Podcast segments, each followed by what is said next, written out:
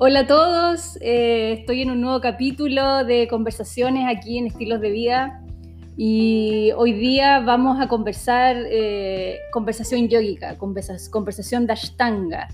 Y llamé a mi amigo Mati Guerra que ha venido aquí a hacer workshop a Concepción.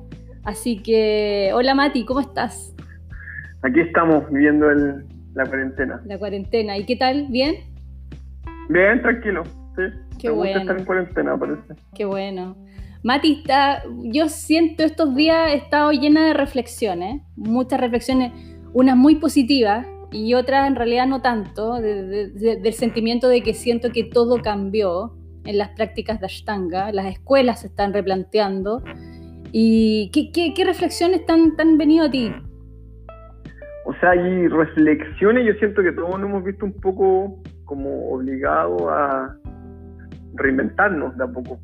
Mm, sí. Entonces sí, pero obviamente a mí también me causa mucho conflicto, o sea, para mí tampoco es un tema fácil porque siempre he tenido, yo creo que una parada firme frente como a los medios de comunicación con la práctica. Y a la exposición, sí, te conozco. Sí, pues, entonces, sí, pues. entonces no ha sido fácil para mí el tema, pero también siento que el entender el contexto de las cosas es algo que es importante. Exacto, claro.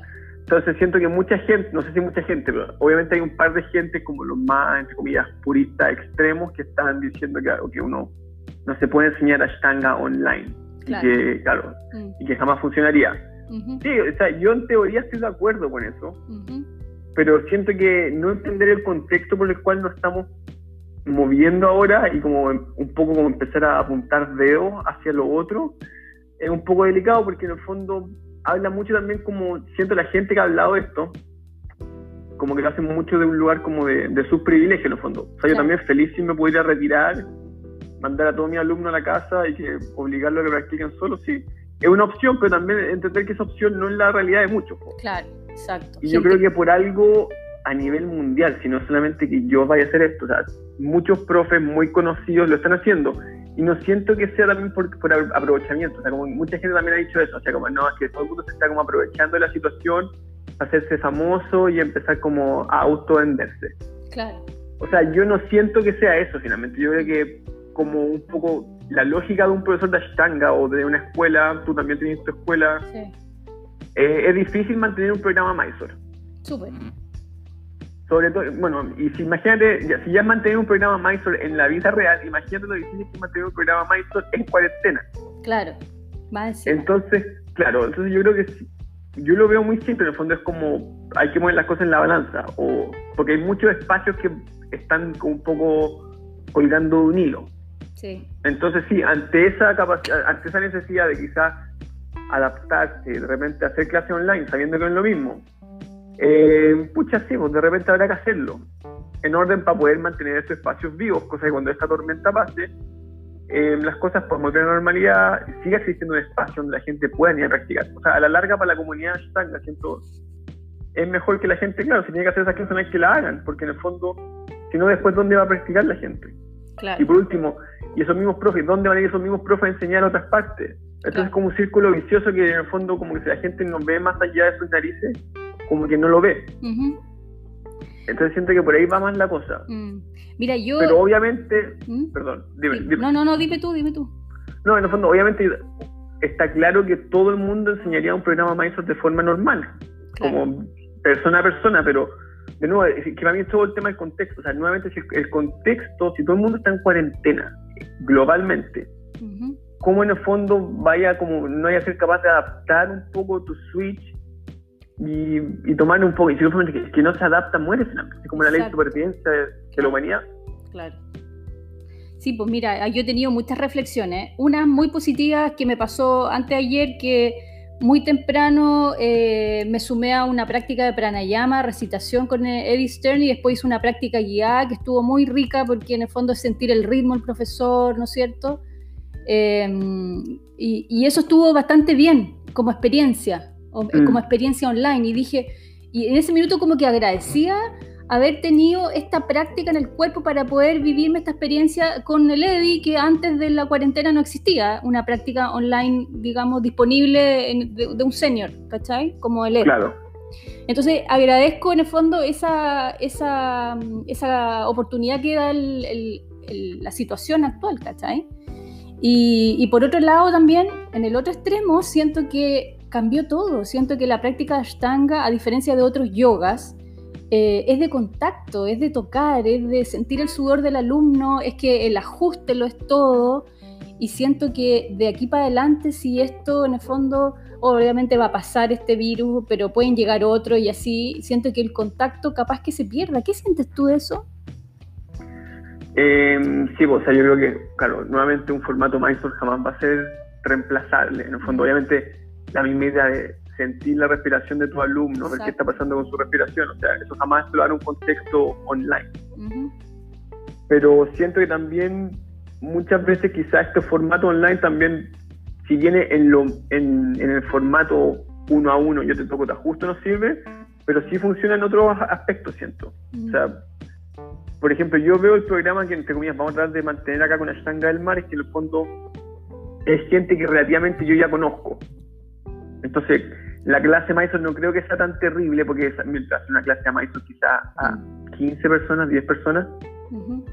Entonces igual puedo tener un control, como que siento que sí puedo dar como buenas em, indicaciones verbales a un grupo pequeño. Exacto. Y que entre comillas ya los conozco. Y si eventualmente fuera gente nueva, yo haría un seguimiento con esa gente nueva. O sea que en un formato muy grande como de Instagram Live, por, por ejemplo, que a mí eso sí que no me gustaría hacerlo. Obviamente ahí sí que se pierde un poco todo. Mm. Pero, por ejemplo, si yo tuviera un alumno nuevo, seguramente lo que pensamos acá con la escuela es que los alumnos nuevos, gente que quiera practicar en este momento, van a ser clases, al principio van a ser clases casi que eh, privadas, uno a uno. Así es. Mm. Cosa de yo poder ver, ya, saludas, está bien, que ellos me copien a mí y me sigan. Claro. Y una vez que ya tengan eso, claro, yo ahí sí cuando están en ese formato más, yo me puedo sentar y ver a la gente que ya sabe algo. Claro. Pero también lo que me pasa, siento que mucha gente como que aquí se ve un poco también como piensa, como piensa la, comunidad también, que cuando la gente habla, solamente habla en términos de postura. Mm, sí. Entonces como que obviamente, entonces la gente que hace Ashtanga asume que la secuencia es la práctica. Claro. Entonces como y, y, todo su, toda su crítica va a eso, o sea, no, es que uno no puede hacer Ashtanga online. No, uno, no, uno sí puede hacer Ashtanga, uno puede hacer Ashtanga online. O sea, en Ashtanga hay muchas más cosas que la secuencia. Entonces, si bien lo que estamos tratando de hacer nosotros, la, obviamente la práctica y el ajuste y la clase quizás no va a ser lo más cómodo, pero estamos tratando de darle un aporte por otro ámbito, o sea, vamos a tener charlas, conversaciones, vamos a hablar de los yoga sutras, o sea, hay, hay cosas teóricas que sí se pueden enseñar en un contexto online y que sí son parte de la, misma práctica de yoga y de ashtanga. Entonces yo creo que también uno tiene que estar un poco más flexible ante ese escenario. Sí. Bueno, muchas escuelas están súper asustadas porque se les vienen los arriendos encima y todo eso, he leído harto. Pero por otro lado, yo veo una oportunidad enorme porque dentro del mundo de los alumnos y los practicantes de Ashtanga en el mundo, ahora siento que, por ejemplo, no sé, tú podrías tener alumnos en las prácticas guiadas de, de Hong Kong, de los alumnos que ha hecho en México, ¿no es cierto?, de cualquier parte. Y eso está súper lindo, está súper lindo. Eso es interesante. Sí, eso está interesante. Yo estoy tratando como de los sábados de repente hacer como, buscar como una sonoraria, como un pato. ¡Ay, qué lindo! Y hacer, y hacer una clase ya un poco con la gente que yo como generando nexo. Claro, eso igual, claro. Eso está súper bueno finalmente. Eso es como también un, algo bueno que, que, se puede rescatar de eso. Si no, todo es malo. No, por eso te digo, yo estoy viendo las cosas lindas y las cosas igual complejas.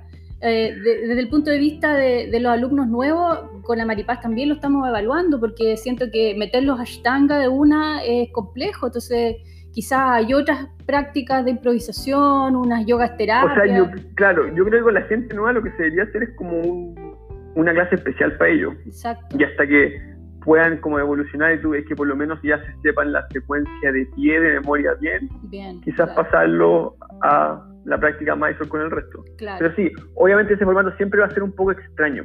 Pero yo creo que en el fondo acá lo que hay que rescatar un poco es darse cuenta que uno no está solo en esto, que mucha gente sí tiene problemas para practicar solo. Sí. Y les cuesta motivarse cuando tú estás solo finalmente no...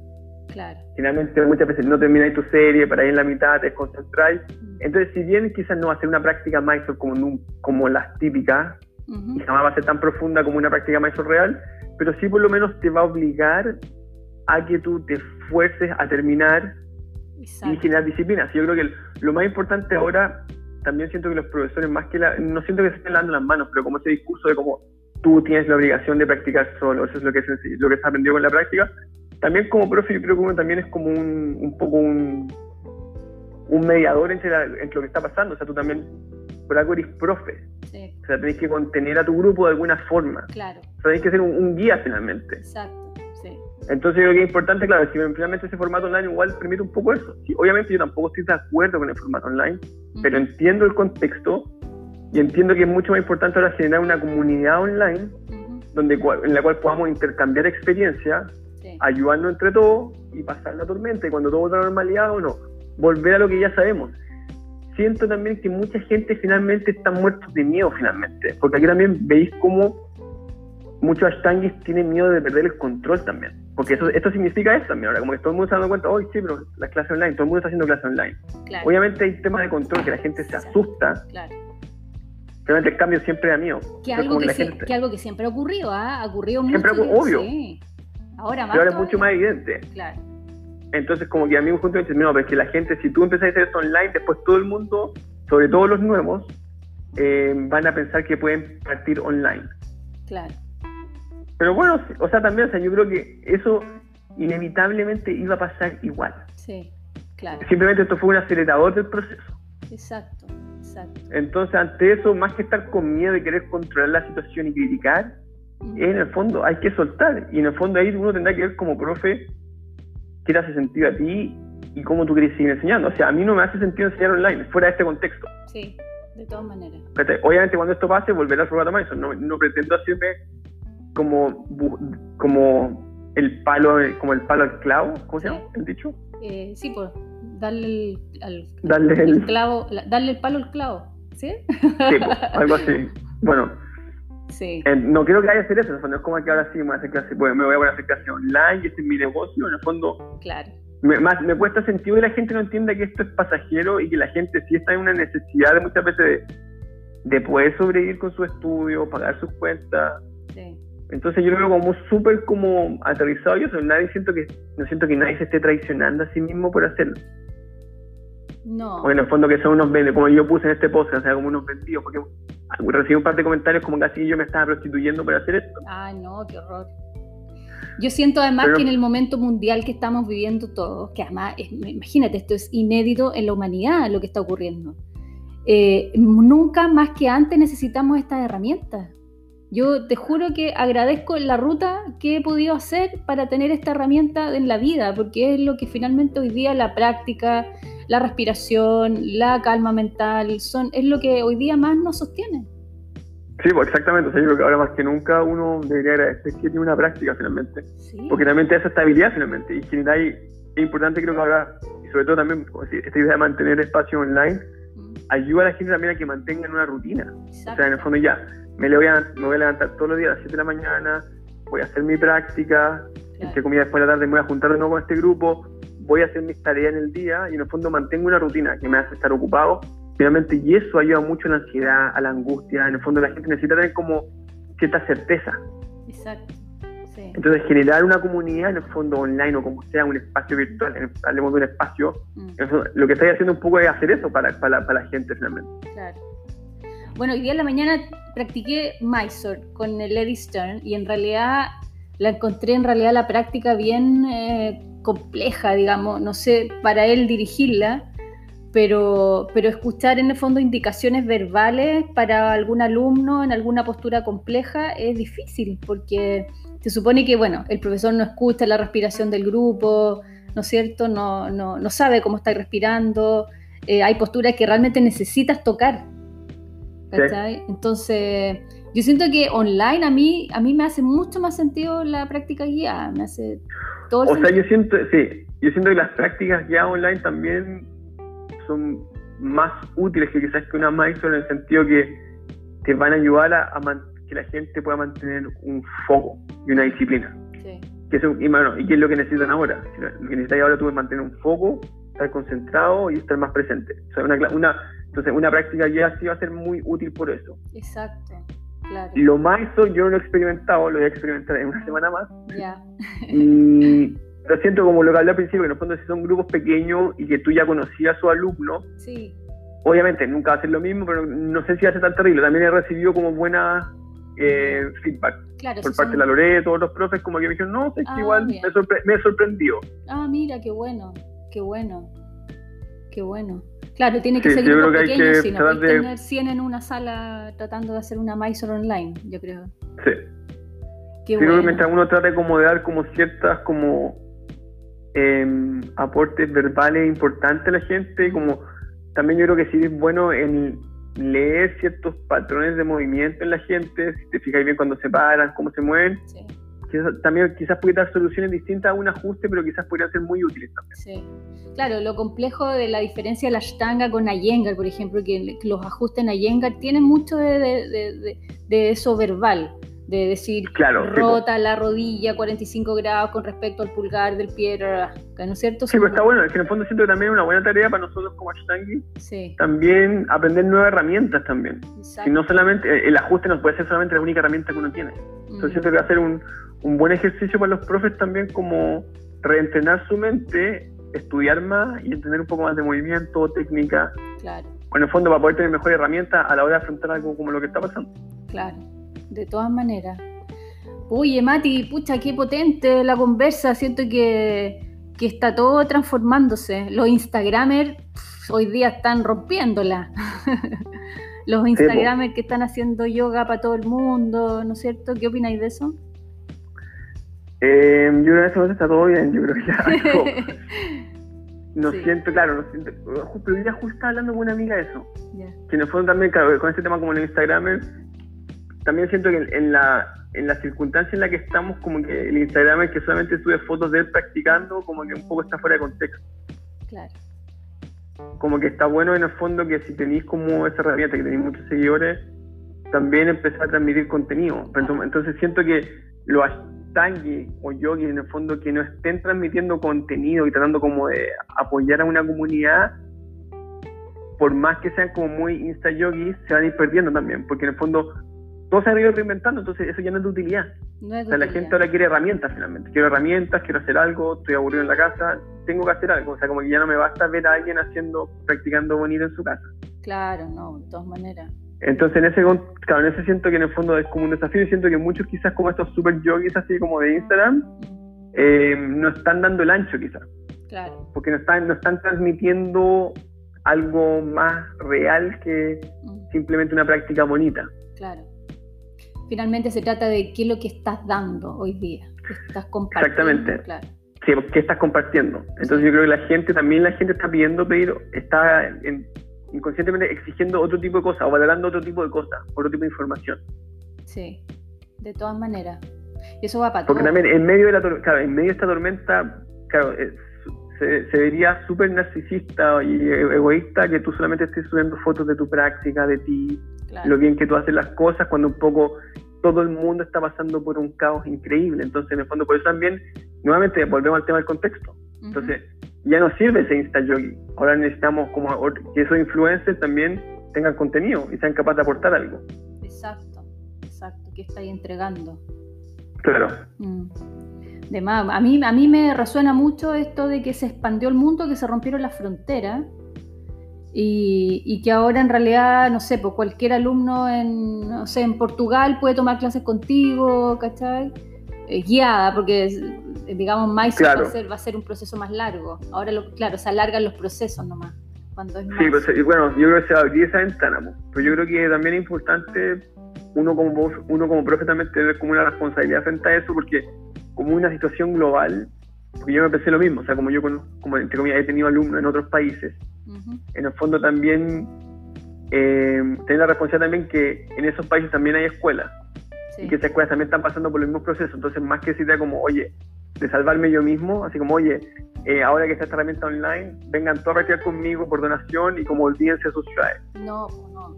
Entonces, también es como que en el fondo, claro, hay una responsabilidad también ahí, como en el fondo traten como, en el fondo aquí la idea no es tratar de hacerse millonario ni famoso, en el fondo es tratar de sobrevivir y, y como fomentar que la gente también eh, apoye a su escuela y la ayuda que puedan salir de la tormenta y como en el fondo que puedan seguir adelante. Claro. Más que como generar, o sea, bueno, si es una práctica gratis, está bien, pero en el fondo si tú estás como ofreciendo algo similar, porque es el tema también, están todos ofreciendo un poco lo mismo. Sí, claro. Entonces, claro, entonces como también, y la tecnología permite que quizá alguien que esté en China para practicar contigo, claro, pero también está, ahí igual está afectando el mercado de otra persona en su ciudad. Claro. O en otro país finalmente. Entonces, en ese sentido creo que hay que tener una responsabilidad también como, como yogi de una comunidad global, de no afectar también el arriendo en los otros lugares, o algo así. De más de más. ¿Qué está pasando en la otra escuela, tú que tienes contacto con alumnos en otros lugares del mundo? Eh, pucha, tengo, algunos están como tranquilos, que se pueden dar ese lujo, y están como en stand-by. Otros están en la misma, o sea, generando, entre comillas, como una comunidad virtual mm. en la cual sus alumnos a través de donaciones puedan seguir como aportando a la escuela para no perderla y, entre comillas también estos profes dando algo también como dando algo de vuelta también. Claro, exacto. En el fondo también como que a mí me hace sentido eso también, o sea, porque obviamente la gente quiere mantener los espacios vivos, pero tampoco siento que sería justo para la gente que ya, bueno, la escuela va a cerrar, y que estos meses por favor sigan pagando no. y eventualmente esa plata a ustedes se les va a ir devolviendo en el año porque vamos a hacer talleres y los van a poder tomar gratis, bla, bla, bla. Entonces siento que finalmente es mucho más aquí y ahora, entonces es mejor tratar de generar un contenido para ellos en este momento, quizás bajar tus precios, cobrar menos, o por donaciones, pero en el fondo seguir dándole algo de vuelta. yo, siento que finalmente eh, el dinero, la plata es una energía, finalmente, un intercambio. Exacto. Entonces, en el fondo, bueno, ellos te dan algo, bueno, tú das algo de vuelta, entonces, y se mantiene ese ciclo. Sí. Sí, pues se trata, si son tiempos de Pero transformación. o sea, yo tengo muchos amigos, están todos en la misma finalmente. Ya. Cosa nuevamente, claro, la situación lo está forzando a hacer esto. Y bueno, y también lo que me han contado es que finalmente la gente lo agradece igual. Claro.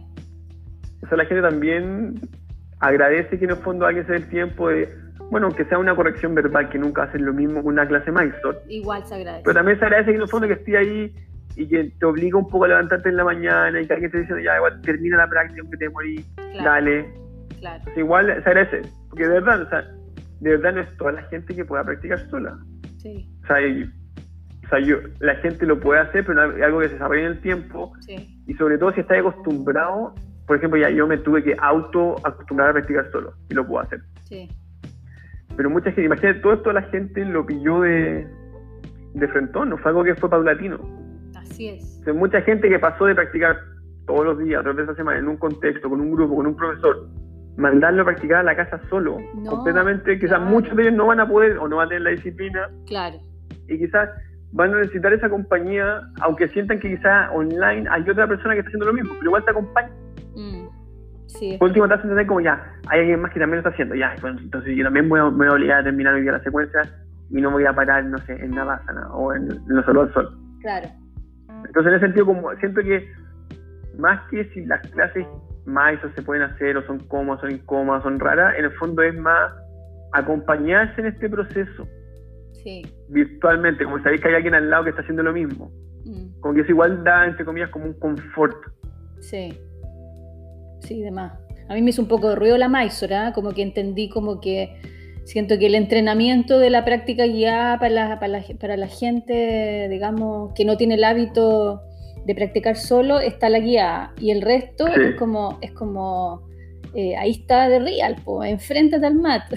¿cachai? Sí, pero yo siento que pues, para que un maestro funcione tiene que funcionar en contextos pequeños. Pequeñitos, sí, sí. Sí, o sea, yo por eso en el fondo lo, que queremos lograr acá con la escuela es que, sea, que las, se paguen los gastos.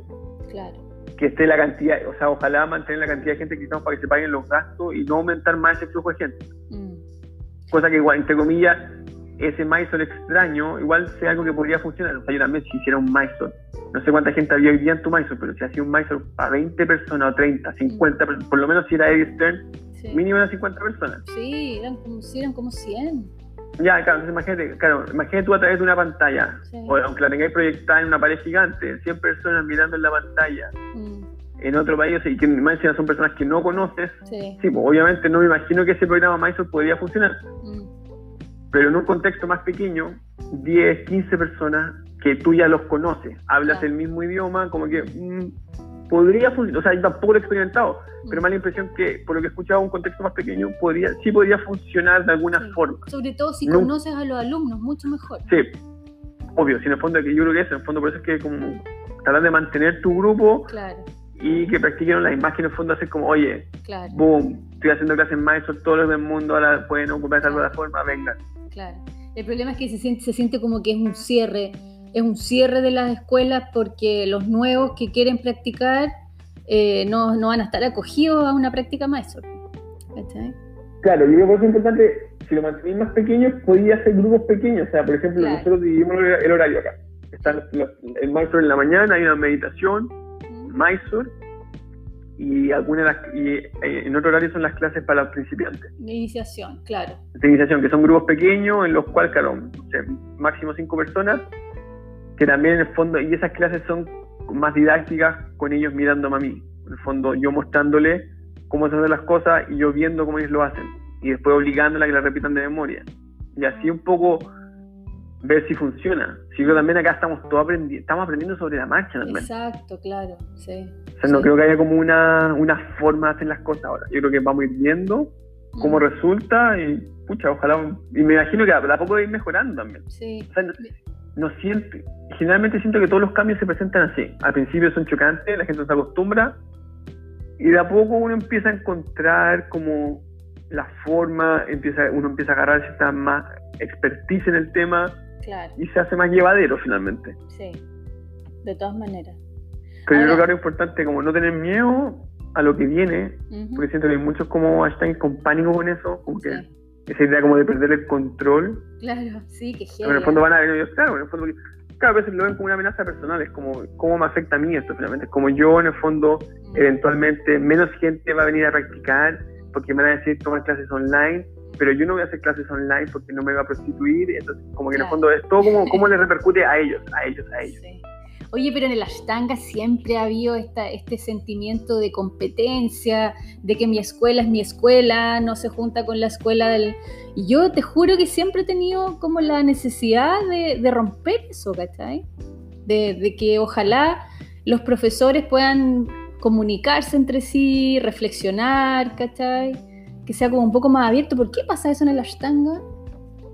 O sea, y más que en el Ashtanga, yo creo que eso pasa como en todo contexto de cosas. Finalmente, como que siento que es como lo mismo con, con, lo, con las redes sociales, con Instagram, con siento que son como un poco cosas neutras. Que al como al exponerse a, la, a, a las cualidades humanas, hacen que tengan ciertos desarrollos. Entonces, no siento que sea algo de la estanga, siento que esto, finalmente la gente trae ese tipo, ese tipo de conducta, porque somos egoístas, porque somos inseguros, porque tenemos, no sé, ansiedad, miedo, un montón de cosas que finalmente hacen que reaccionemos así. Más que como en la, en la estanga como comunidad. Claro. O en, como no siento que la estanga tenga ninguna como cualidad positiva o negativa y nada, sino que es la gente con sus experiencias humanas y con todos sus traumas que obviamente hace que se aflore ese tipo de conducta. obviamente los que van a ser más competitivos, más inseguros y más, no sé, tengan ese tipo de comportamiento seguramente van a tender a tener un tipo de patrón. Mm.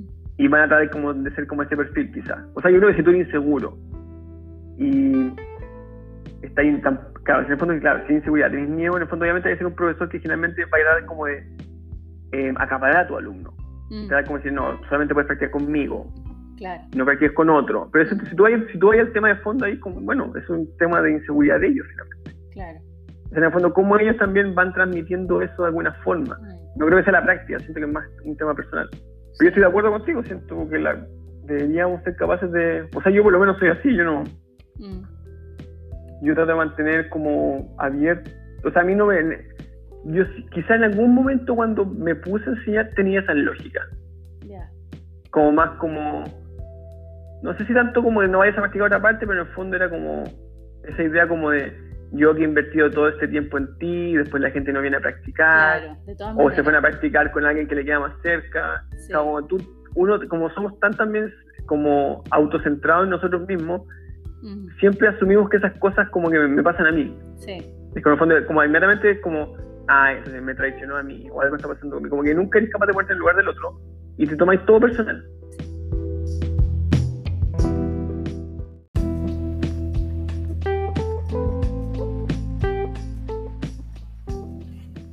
Claro, porque siguiendo con lo mismo, eh, yo en otros métodos no lo he visto, ¿ah? bueno, en realidad porque tampoco he practicado otros métodos, pero esto de, seguir en el fondo la línea de tu profesor y, por ejemplo, no practicar otros métodos, que también se, veía hace, muchos años, que de repente te decían, no, pero ¿cómo va a ir a practicar Kundalini o Yengar si tú eres un Ashtangi? ¿Cachai? O, no, o no metas cosas a Yengar en la práctica, ¿cachai? La práctica es así y era como, había una rigidez. O sea, esa rigidez todavía está un poco. Ya. Pero, para cerrar un poco el tema y saltar más que otro. Em, claro, finalmente, yo creo que uno como, lo mejor que uno va a hacer como profesionalmente es imaginarse que uno es casi un garzón. O sea, en el fondo que tú estás a servir, tú estás entregando un servicio. Mm. Punto. En el fondo, como que en el fondo, no sé si has escuchado esta, frase que es como, no hay un fin más elevado que servir a otro. Así es. Entonces yo creo que tu función como profe es servir al otro. O sea, y si el otro se quiere ir, no es un tema tuyo, no es que tú dices algo mal. Sí. En el fondo, tú, en el fondo tú tienes que esperar que los alumnos lleguen a ti y no esperar nada de ellos. Y tú lo único como funciona es como darle el mejor servicio que tú puedas. Y les voy a enseñar, los voy a coger, les voy a enseñar todo lo que sepa. También, también me parece esa idea como ese como secretismo, así como que solamente le voy a enseñar a los alumnos que me muestren su fidelidad. Claro. Como en el fondo, Sí, hasta qué importa, si en el fondo es tu... Por eso digo, o sea, como yo soy un garzón, yo lo veo así, muy simple, yo soy un garzón y voy a tratar de mejorar el mejor servicio que pueda. Mientras mejor de ese servicio, quizás a la gente le va a gustar el servicio y van a volver, y quizás no van a volver. Está bien. Pero en el fondo yo cumplo con, esta idea, o sea, yo estoy sirviendo. Cualquier otra que, haga el resto ya es responsabilidad del resto, no es mía. Yo me desligo y como que ya, yo ya corté eso, ya, yo aprendí a desligarme de esa sensación mental, así como me traicionaron, se fueron, porque en el fondo son útiles. Y, también, si después te lo encontrás en la calle pasa, no sé, cualquier cosa, como que mucha gente, como que en el fondo está bien, también, todo, todo bien. Sí. Como que no tiene que haber lo otro. Y también, si quieres ir a practicar otra parte, mm. también, o sea, también sí, anda, te recomiendo un lugar. Mm. Anda para allá. Si queda más cerca de tu casa, está bien, anda a practicar con ella, que es buena persona. Punto. ¿Por qué no? ¿Por qué tú tienes que saber más que el resto? ¿Por qué en el fondo decís como no? Entonces tú tienes que practicar conmigo, no puedes practicar allá. Así que más cerca, bueno, yo soy el único que te puedo enseñar. O sea, nuevamente un tema como de, como de inseguridad, narcisismo, que siempre está presente. O sea, igual son, bueno, son conductas humanas que todos tenemos. Sí, de todas maneras. Y respecto al tema de, claro, como soy Ashtanga, no tengo que hacer esto y esto otro, o soy Ayenga, no puedo hacer esto y esto otro, lo mismo. En el fondo, mm, yo siento que en un principio los primeros años de práctica yo creo que es importante que la gente ojalá sí tenga un profesor y que practique una cosa. Sí. Por lo menos los primeros años. Una vez que uno tiene un grado de madurez y también tiene la capacidad de juicio, ahí sí yo le, les podría recomendar a esa gente, si sabéis que ahora si quieres tomar un taller, si quieres experimentar otra práctica, hazlo. Tú, entre comillas, ya tienes un criterio formado vas a saber discernir qué cosas me sirven, qué otras cosas puedo votar. Mm. Porque al principio, si tú la mente, claro, estás como haciendo todo el del mundo. Con todos los profesores del mundo, lo único que haces es confundirte al principio. Sí. Y entonces, entonces también tendís como a no, a no creerle a la persona que está cerca tuyo. Claro. Como lo, lo ponía, los ponía un poco más en tela de juicio, pero es que este otro, profe, este otro profe me dijo esto, pero tú me decías esto otro. Claro, sí. Entonces, como, en un principio, mejor así. Y una vez que uno ya ha madurado y han pasado unos buenos años de práctica, en el fondo sí, yo creo que es válido explorar. Y lo otro, que a mí me da risa, con esta idea como pensar que hay una forma de hacer las cosas, yo creo que es uno de los grandes errores, sobre todo en términos de movimiento. Mm. Entonces me da risa cuando la gente dice, no, que en Ashtanga hacemos las cosas así, en Ayergan se hacen las cosas así, en Viñasa hacemos las cosas así, o sea, eso es una estupidez, sobre que, lo, que, que digan una estupidez, pero en el fondo ¿Por qué una tontera? Porque en el fondo solamente hay una forma que es la forma del cuerpo. O sea, el cuerpo se mueve de una forma. O sea, no puedes, no es que en Ayengar haga las cosas de una forma, o en Ashtanga o en Vinyasa haga las cosas de una forma. No, las cosas se hacen en la forma que el cuerpo las hace. Entonces, entendiendo un poco de biomecánica y movilidad, tú sí, obviamente, vas a entender cómo de repente adaptar las posturas o que la gente haga la postura de otra forma, sin por ello sacrificar esta idea como que esa estanga o esa yenga. No. Simplemente hay una forma como el cuerpo funciona. Entonces, si yo entiendo cómo el cuerpo funciona, obviamente quizás voy a adaptar ciertas cosas. Voy a modificar en ciertas personas. Y la gracia de un formato Mysore es que te permite hacer eso. O sea, por lo menos así es como lo veo yo. O sea, la gracia de tener un, formato Mysore es que tú sí puedes, bueno, y volviendo a por eso es importante que en el fondo al principio esos alumnos estén contigo. Sí. O sea, si tú eres un profesor que entiendes de movilidad, en el fondo, y de biomecánica, es importante que ya tú agarras a este alumno, entendí ya cómo se para, sus patrones, y en el fondo si sabes que si sabes que vas, vas, a, tener un tiempo para trabajar con ellos, obviamente sí podéis trabajar con ellos en las posturas. Entonces al principio quizás son más rígidos, no sé, vos. Sabéis que de repente estos meses, primeros meses, vaya a ser triconasana con las piernas súper abiertas. Sí. Y vaya a extender tu columna, y vaya a entender cómo trabajar tus pies. Ya, ¿y eso qué pasó? Pero después sigue siendo tu alumno, y pasaron seis meses, ya, mira, ahora que ya lo entendiste, que estáis entendiendo cómo trabajar con tus pies, tu columna ha ido generando espacio, entonces vamos achicando ese espacio nuevo. Y así va trabajando con ellos finalmente. Pero, pero porque entienden la lógica de cómo funciona el cuerpo humano y no la secuencia, porque finalmente la secuencia no es el cuerpo humano. Entonces, como que hay como una, un poco, lamentablemente, un error, siento, en sobre todo en la comunidad un poco de la escena, que claramente le dan esta prioridad, como, le dan como esta prioridad, esta idea de flujo, flujo, flujo. Sí. Pero sin entender eso, hay, bueno, y muchas veces también, seguramente en otras disciplinas también, no solamente en la estanca, Yenga son lo un poco que se escapan en esa, que se escapan en esa eh, excepción. Pero ojo que también Yenga también en esa superestructura y rigidez también, también presenta cierto error en patrones de movimiento. Sí. Entonces por eso es también importante, claro, una vez que de repente hay que ir más allá todavía como de la alineación. Hay que ir más en la idea de movimiento. Sí. Como de movilidad finalmente. Claro. Y yo creo que, bueno, pero eso te da el tiempo también, como profe, a poco tú estás metiendo, exacto, vas explorando, vas estudiando otras cosas. Y todos los cuerpos son tan distintos también. Y te vas nutriendo otras cosas.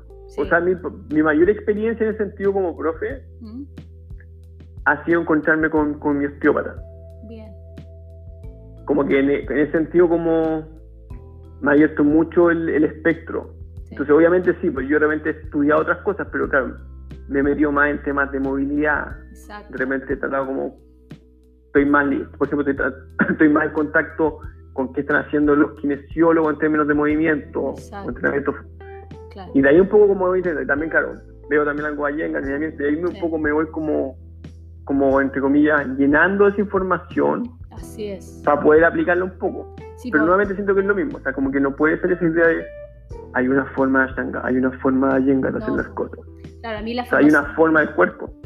Las formaciones en yoga terapia me ayudaron montones para entender eso y entender que la práctica, cualquiera que sea, tiene que ser sanadora. ¿Cachai? Sí, pues. O sea que la práctica siempre ha sido terapéutica, o sea, como que entender como a mí por eso me hace de repente cuando dice como no, es que este es yoga terapéutico, pero es que el yoga debería ser, o sea, el yoga por definición es terapéutico. Claro. En el fondo que la gente no sea capaz de enseñarlo de esa forma es otra cosa. ¿Y por qué las lesiones en Ashtanga, Mati? O sea, yo creo que hay lesiones en todas partes. Sí. Yo mientras más exploro mm, gente moviéndose, te das cuenta que todo el mundo se lesiona. Sí. O sea, también hay, ah, bueno, que hay muchos factores. O sea, como la última como tendencia en lesiones también hablan como de, este factor, eh, creo que es como biológico-social. Ya. Que un poco es tu entorno también. O sea, en el fondo, claro, si tú estás estresado, dormís mal, mm. obviamente tú vas a estar más propenso a lesionarte que el resto. Claro. Y quizás en movimientos simples. Y quizás, claro, y quizás debido a esa forma de vida, quizás subiendo una escalera también tú lesionado. Mm. Pero justo le, hiciste, justo te pasó practicando Ashtanga. Entonces asumís que es la práctica, pero no conectáis un poco tu medio y tu entorno. Mm. Sí. Entonces, claro, obviamente sí, en Ashtanga también hay estas lesiones, pero también yo creo que pasa porque los profes de repente no empujan demasiado. Y también porque muchos no, entienden cómo funcionan los cuerpos y te, empujan, te empujan, te empujan. desconoce tus límites también. Sí, y también otro como mito grande que es como ya, como no sé, pues gimnasia de los 80, es que esa idea como, no sé, pues no pain, no gain. Como que esa idea de dar tu máximo todos los días es una tontera. Claro. O sea, en términos como sacando la, práctica como de su filosofía y que bueno que, y que es lo más importante quiero recalcar en el fondo practicamos entre comillas yoga para ser mejores personas y trabajar con nuestra propia neurosis. Punto. Ya sacando ese aspecto y viendo solamente en términos físicos eh, practicar en full intensidad todos los días lo único que va a lograr es molerte el cuerpo. Y eso es como cualquier actividad física o sea en el fondo tú no tú no vas a correr una maratón todos los días o sea, tú te preparas para correr una, maratón. Mm. O sea, tú te entrenas, llega a un pic, bajas, entrenas, llega a un pic, bajas, sigue. Entonces, mm. con la práctica un poco debería ser lo mismo. Claro. O sea, practicar una full intensidad todos los días, en el fondo, pucha, obviamente por eso uno también está más propenso a lesiones. Exacto. O sea, uno siempre debería mantener una práctica que te sea fácil y mm. mantener una práctica en el fondo en la cual tú puedas mantener tus respiraciones. O sea, ahí está todo el secreto. O sea, en el fondo, si tú puedes mantener una práctica tu respiración es fluida y es calmada, en el fondo, claro, ahí tú no estás yendo a tu máximo intensidad. Claro. Y esa es la única forma para eso tener una práctica larga en el tiempo mm. sin machucar tu cuerpo y eventualmente lesionarte, porque obviamente el impacto de hacer algo todos los días obviamente genera estrés. Sí. Y a la larga, sea ashtanga, sea natación, sea cualquier cosa, o sea, si tú practicas, obviamente tu cuerpo, que es una máquina como un auto, pucha, obviamente se va a averiar. Sí. Ahora, sabemos que las lesiones son los grandes maestros que hemos tenido en el transcurso de la práctica. Sí, pues totalmente. O sea, también, yo también, obviamente uno debería tratar como de evitar siempre las lesiones. Sí.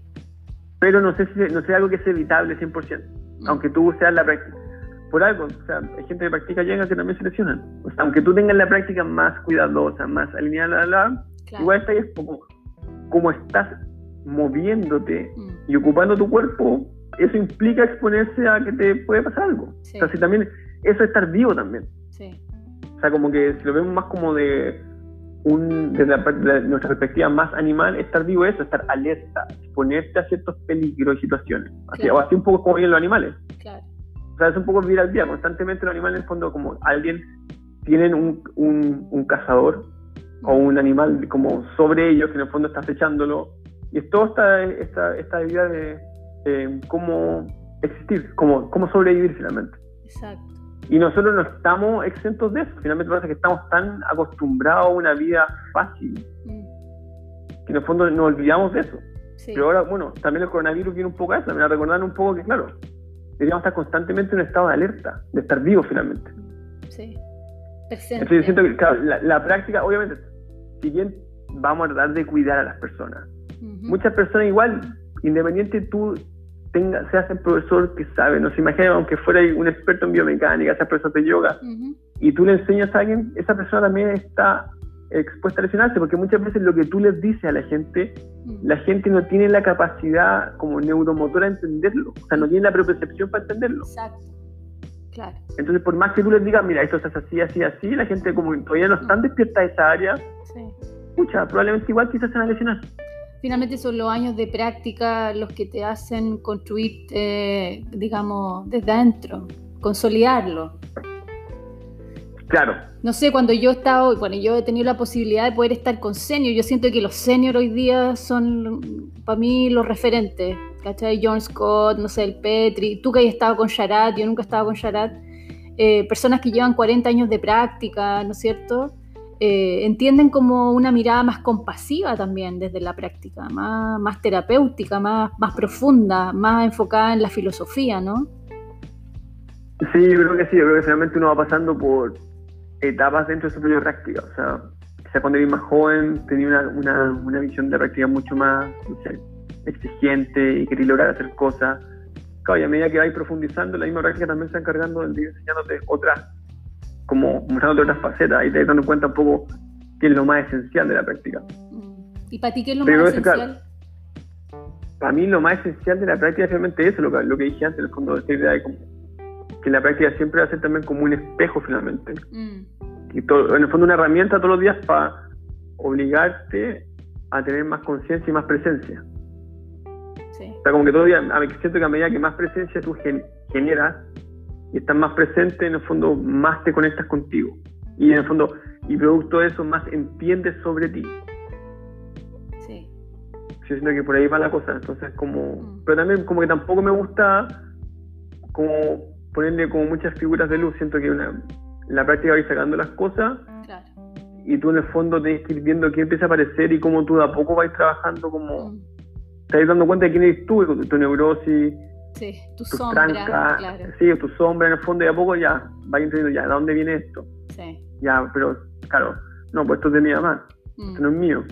Y ahí lo vais trabajando y lo vais soltando, siendo que la práctica debería ser eso finalmente. Sí. como tu propio espejo para ir sacando esa neurosis. Es como si la práctica es como un psiquiatra finalmente, un psicólogo. Sí, sí. En cuanto a tratante, un poco te va terapiando todos los días. Sí, así Y mientras más lo hagas, y, pues es tan importante practicar sostenidamente en el tiempo, pero a largo plazo, porque es la única forma de que esos resultados empiecen a llegar. Claro. Como que al principio siempre es como muy, muy chiquitito lo que pasa al principio. Mm. Por eso es importante hacer, bueno, independiente de cualquier cosa, sea estanga, yenga, cualquier cosa, siento que es importante dedicarle el tiempo. Claro. Porque cuando uno hace algo sostenidamente en el tiempo, siento que cualquier actividad obligatoriamente te lleva a un entendimiento más profundo de las cosas. Y que en el fondo se refleje fuera el mat. Sí. Claro. Entonces como que siento en el fondo eso, como que no siento que la que como que siempre cuando la gente ya, bueno, o sea, quien está escuchando esto ya está en mis talleres o algo así en mis clases, esta idea de que la práctica en sí misma no es nada. Claro. Que en el fondo es como más, es, más algo, es algo más personal tuyo que tú llevas a la práctica. Entonces, mientras más, ah, por eso, digo, por eso en el fondo dije cualquier actividad quizás podría lograr los mismos resultados. Claro.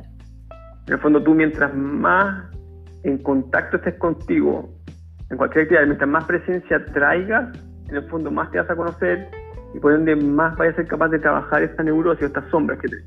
Pero eso quizás también lo podéis lograr corriendo, haciendo set, no sé, otras actividades. Claro. Porque no, no es tanto la actividad en sí misma, es más como es tomar la, la voluntad de querer conocerte. Eso. Y querer, y querer trabajar con esa neurosis. Porque mucha gente sí, o sea, si tú no tenías esa como bichito en tu cabeza, o esa voluntad de querer evolucionar como persona, o sea, no sé si evolucionar la palabra, en el fondo, si no, si no tienes la voluntad un poco como de, entenderte, obvio, la práctica de yoga va a ser, tampoco te va a aportar nada. Mm, de explorar. O sea, la práctica, la práctica en sí misma, no sé, yo no, en el tiempo, quizás en un principio quizás lo creía, pero yo no sé si la práctica en el tiempo te va a llevar a eso. Mm. A no ser que tú no, a no ser que tú no tengas esa duda en tu cabeza de querer hacerlo. Entonces, por algo, porque en el fondo la misma o ciertas personas te demuestran que así, pues, no sé, si por ejemplo hablamos de un Claudio Naranjo, por ejemplo, que quizás nunca hizo yoga. Claro. Pero sí tiene un nivel, un nivel de entendimiento profundo sobre lo que es el ser. Y también tú lo veías como en él, como persona, un poco una persona como resuelta, tú escuchabas lucidez cuando él hablaba. Claro. Entonces, por eso digo, en el fondo quizás no es tanto la actividad en sí misma, por eso no es nada finalmente, es más qué, qué, quieres lograr tú, mm. que va a hacer que esas actividades desarrollen ciertas cosas que están latentes en ti. Claro. Pero no, muchas veces no siento que la actividad en sí misma va a activar ciertas cosas mágicamente porque sí. Mm. Y eso explica también por qué te das cuenta que hay tanta gente que hace yoga que básicamente tú dices, pero puta, claramente no es como una persona resuelta, mm. o no, resuelta en el fondo, pero te das cuenta que en el fondo, claro, como que no, no es una, no se ve una persona como que está viviendo una vida, entre comillas, yógica. Claro. O acorde, no sé, como a ciertos preceptos. Exacto. Como que no está en su verdad. Claro, no, no más, que en su verdad, claro, pero te das cuenta que en el fondo, claro, mucha gente puede hacer yoga, pero en el fondo no veis que un poco está, haciendo como ese efecto. Mm, como de realmente de trabajar, entender, ser más tolerante, más compasivo. Sí. Como que finalmente es lo mismo, ¿no? como que, pucha, sí, está haciendo yoga, pero en el fondo como que no... Mm. O lo mismo, también para que no sea yoga, también para que la gente no se sienta quizás mal por decir yoga. Mm. Si fuera ahí, no sé, al psicólogo también, y decir, puta, pero estoy haciendo psicólogo hace un mes, pero o hace un año o años, está haciendo psicoterapia, pero yo tampoco, y es igual. Porque siento que es más un tema personal de uno. De uno que eres, eh, entender ciertas cosas de uno mismo. No tanto como de la actividad. Sí, sí. Claro, ¿eres un buscador o no eres un buscador? Claro, y claro, eres un buscador y si eres un buscador, obviamente ciertas prácticas van a potenciar eso en ti. Sí, de todas maneras. Y si no, claro, obviamente esas prácticas te van, te van a mantener un poco en lo mismo. O sea, siempre va a ser positivo hacer algo. Sí. Pero siento que es nuevamente más como esta como cualidad personal de uno, mm. de querer ir más profundo. Sí.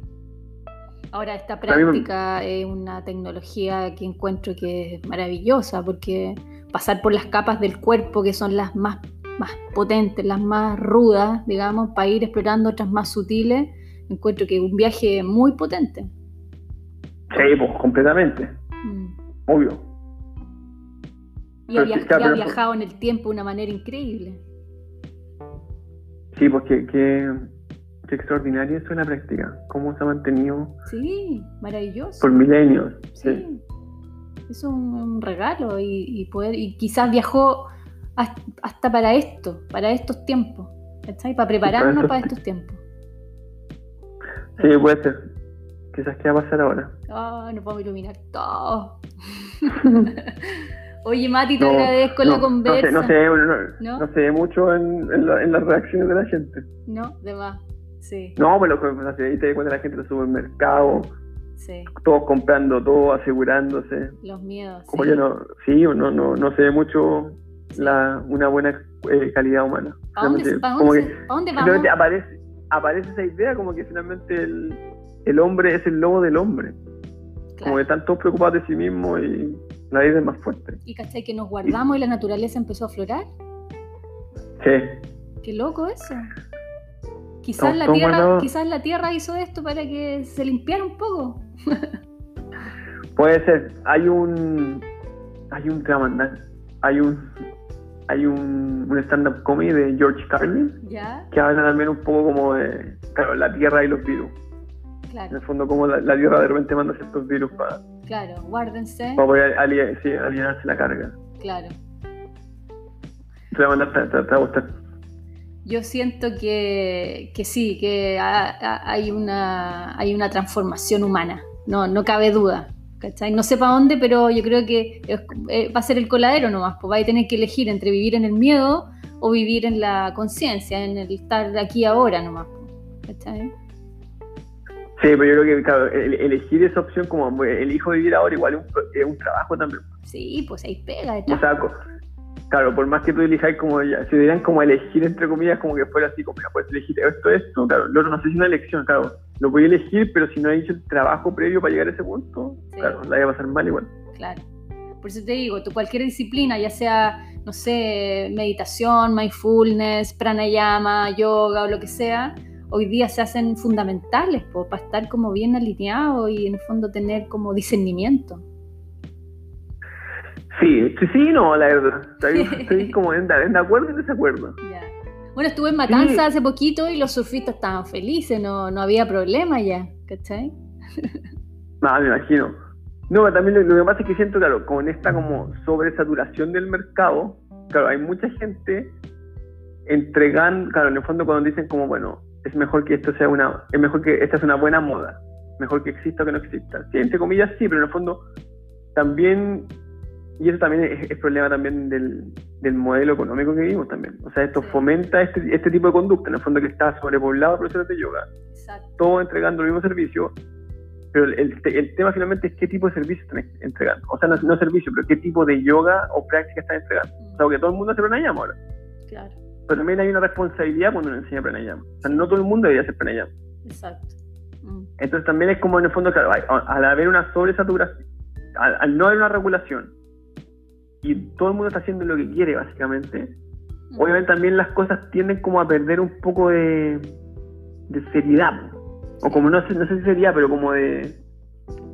Mm, ¿Cuál es la palabra? No tengo el adjetivo indicado para escribirla. Pero un poco se pierde la esencia de las cosas. Entonces, si bien hay mucho yoga ahora, pero ¿qué tipo de yoga el que está? ¿qué, tipo de yoga existe? O sea, porque, por ejemplo, si nosotros vamos en el tiempo, no sé, en los años 70, con los primeros practicantes, los primeros ya senior ashtanga que fueron, ellos de verdad tenían en su mente esta idea como de iluminarse, o sea, su búsqueda fue distinta. Exacto. Versus la gente que ahora va a India, o la gente que en el fondo, porque el yoga ahora es un bien de consumo, en el fondo. Entonces, y la gente asocia yoga a una cultura fitness o de, mantenerse sano. No buscan samadhi. Ya, no, ya no está, exacto, ya no está la búsqueda de ser, ahora es más la búsqueda de estar bien. Mm. Y, la búsqueda de estar bien sigue siendo una búsqueda hedonista. Sí. Que te sigue manteniendo en, el, en el eros, o sea, mm. aquí. ¿Me Entonces, por eso, claro, si bien hay más yoga, pero, claro, quizás el tipo de yoga que hay, si bien hay más, muchas veces mejor calidad y cantidad. O sea, quizás sería mejor que hubiera, menos, mm. de mayor calidad. Hay esta sobreexplotación donde claramente todo el mundo hace lo que quiere. Claro y con profes que no están tan preparados finalmente que no van a hacer que la gente pueda profundizar de verdad en las prácticas. Exacto. Claro. Porque realmente yo, mientras más hago clases, en el fondo ahora voy a ir practicando 14 años. Mm. Y te juro que ahora mirando para atrás, me miro ahora y digo, como digo, recién ahora sí me siento como que de verdad estoy más preparado para enseñar que antes. A mí me pasa igual. Como que, como que digo así como, de verdad, ahora me tendría que haber puesto a enseñar. de más como cuando miro, o sea, como que digo, ¿qué estaba haciendo antes cuando era chico? como que casi, casi, sí, casi como que, bueno, care raja. Claro. Entonces, como que en el fondo eso, siento que en el fondo, claro, uno debería tener como un proceso de maduración primero con la práctica, sí. entender ciertas cosas, sacarse ciertas cosas de uno, y de ahí de a poco empezar a enseñar. Claro. Igual a mí siempre me me ha gustado hasta como un poco este, esta idea como artes marciales finalmente, como que la única forma de conseguir el cinturón negro es entrenando. Sí. O sea, tú no puedes, no hay un curso de 200 horas para comprarte el cinturón negro. No. ¿Cachai? en el fondo no, hay, la única forma es entrenando. Y, para tener un cinturón negro, por lo menos, bueno, depende del arte marcial, pero no sé si fuera, por ejemplo, Jiu-Jitsu, por lo menos van a ser 10 años. Sí, Que se demorar en que tú tengas el cinturón negro. Entonces, sí. ¿por qué en el yoga de repente cada vez gente en 200 horas, 500 horas? Claro. No, pues en el fondo claro, tiene que haber un grado de maestría, o sea, por lo menos 10.000 horas. Claro. Un par de, no sé, 5, 6 años que esté ahí en tu propia práctica, en tu propio rollo. Así es. Nos escriben a nosotras en Ashtanga Yoga Conce, oye, ¿ustedes hacen formación? Y yo siempre respondo, no, practica. Y después de 8 años, ahí recién, a ver si... a mí me pasaba lo mismo cuando iba a la escuela. Cada gente me decía lo mismo. Oye, ¿hacen algún curso de Ashtanga? Claro. Sí. Esa es una pregunta muy clásica. Pero sí, pues la gente quería entender eso, pero lamentablemente el contexto también del mundo del yoga fomenta ese tipo de conducta. Sí, sí.